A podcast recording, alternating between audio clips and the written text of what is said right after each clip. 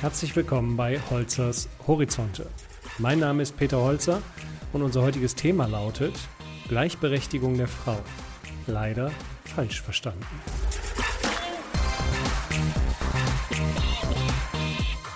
Unsere Gesellschaft wandelt sich. Auch bei der Frage, wie wir mit Mann und Frau umgehen. Das ist auch bitter nötig. Nur leider verselbstständigt sich dieser Verbesserungskurs ins Absurde. So wurde eine geschlechterneutrale Sprache für die deutsche Nationalhymne diskutiert. Dort soll es dann Heimatland statt Vaterland und couragiert statt brüderlich heißen. An anderer Stelle klagte eine Dame vor Gericht, dass sie auf den Formularen ihrer Bank nicht mit Kunde, sondern mit Kundin angesprochen werden wolle. Für mich sind diese beiden Beispiele Auswüchse einer neurotischen Gesellschaft, die nicht mehr den Blick aufs Wesentliche hinbekommt. Bevor Sie den Artikel nicht zu Ende hören und mich gleich wütend in die Ecke der frauenfeindlichen Männer stellen, kann ich Sie beruhigen. Ich mag Frauen, bin gerne und glücklich verheiratet und bin absolut für die Gleichberechtigung von Mann und Frau. Es gibt für mich auch durchaus nachvollziehbare Argumente, weswegen wir über einen reflektierten Sprachgebrauch diskutieren sollten, bevor ich zu meinem Aber bezüglich der ganzen Gender-Sprachdebatte komme. Am Anfang war das Wort. Dieser Satz stand schon in der Bibel. Worte haben eine unglaubliche Wirkung.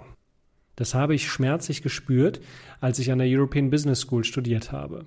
Es handelt sich dabei um eine Privatuni und ich musste die Studiengebühren mit Hilfe eines Kredits finanzieren. Als ich während der Semesterferien ein Praktikum machte, um Geld zu verdienen, während meine Freunde an staatlichen Unis den Sommer und das Leben genossen, sank meine Motivation gegen Null. Ich schaute in den Kreditvertrag und lernte, wer schreibt, der bleibt. Denn dort stand, sollte dieses Studium aus welchen Gründen auch immer vorzeitig beendet oder abgebrochen werden, so ist dieses Darlehen innerhalb von 30 Tagen fällig. Worte haben eine Bedeutung. Deswegen sollten wir sorgsam und achtsam unsere Worte wählen, denn sie können für unseren Gegenüber schmerzhaft, verletzend oder gar diskriminierend sein. Gleichberechtigung. Es gibt Handlungsbedarf. Die Baustellen der Gleichberechtigung, auf denen wir als Gesellschaft Handlungsbedarf haben, scheinen groß zu sein. So gibt es immer noch Unterschiede in der Bezahlung von Mann und Frau. Sie liegen in Deutschland laut Statistischem Bundesamt bei 22 Prozent. Oder doch nur bei 6 Prozent? Die Statistiker nennen beide Zahlen und sind sich selbst nicht so sicher. Dazu schreibt das Statistische Bundesamt, Zitat, Dabei ist jedoch zu berücksichtigen, dass der bereinigte Gender Pay Gap möglicherweise geringer ausgefallen wäre, wenn weitere lohnrelevante Einflussfaktoren für die statistischen Analysen zur Verfügung gestanden hätten. So lagen beispielsweise zu den familienbedingten Erwerbsunterbrechungen keine Informationen vor. Zitat Ende. Da fällt mir nur der Leitsatz ein, glaube keiner Statistik, die du nicht selbst gefälscht hast. Je nachdem, welche Meinung Sie haben, werden Sie auch die passende Statistik finden, die Ihren Standpunkt untermauert. Gleichberechtigung. Ja, aber bitte nicht übertreiben. Die Gender-Diskussionen, die ich in den Medien mitbekomme, sind häufig wortfokussiert. Doch was bringen politisch korrekte Worte, wenn die Taten völlig anders aussehen? Der deutsche Volksmund weiß schon lange, Worte sind Zwerge, Taten sind Berge.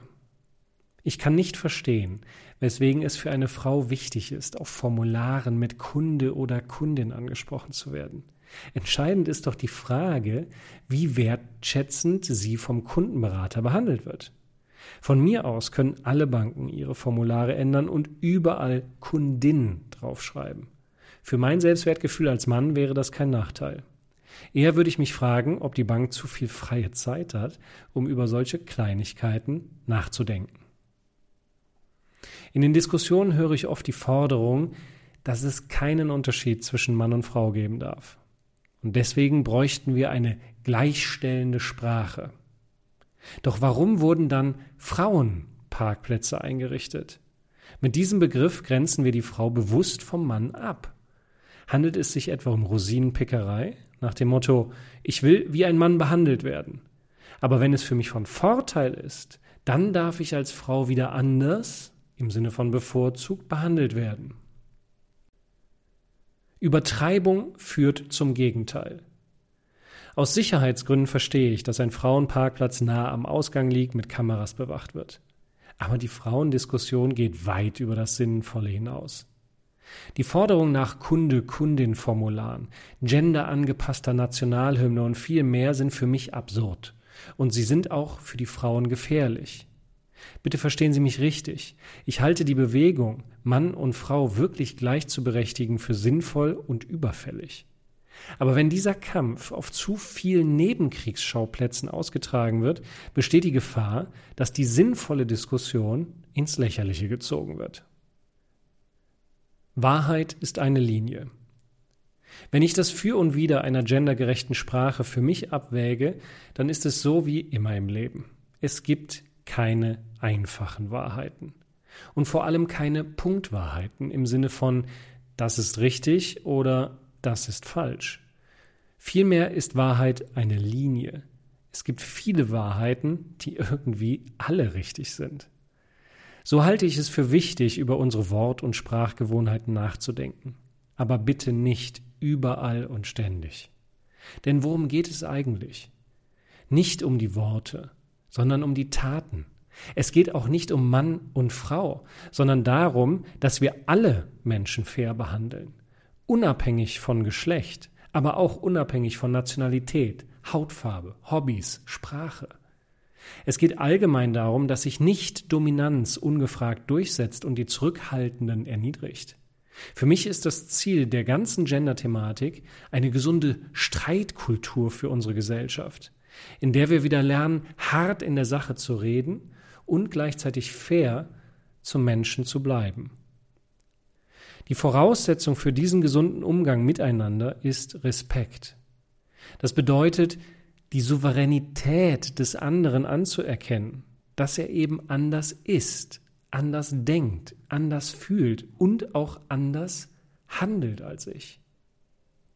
Gelebter Respekt ist das, was wir zwischen Mann und Frau brauchen. Und da reichen keine Worte. Die stehen schon in unserem Grundgesetz. Die Würde des Menschen ist unantastbar. Das, was wir jetzt brauchen, sind Menschen, die diesen Worten endlich Taten folgen lassen.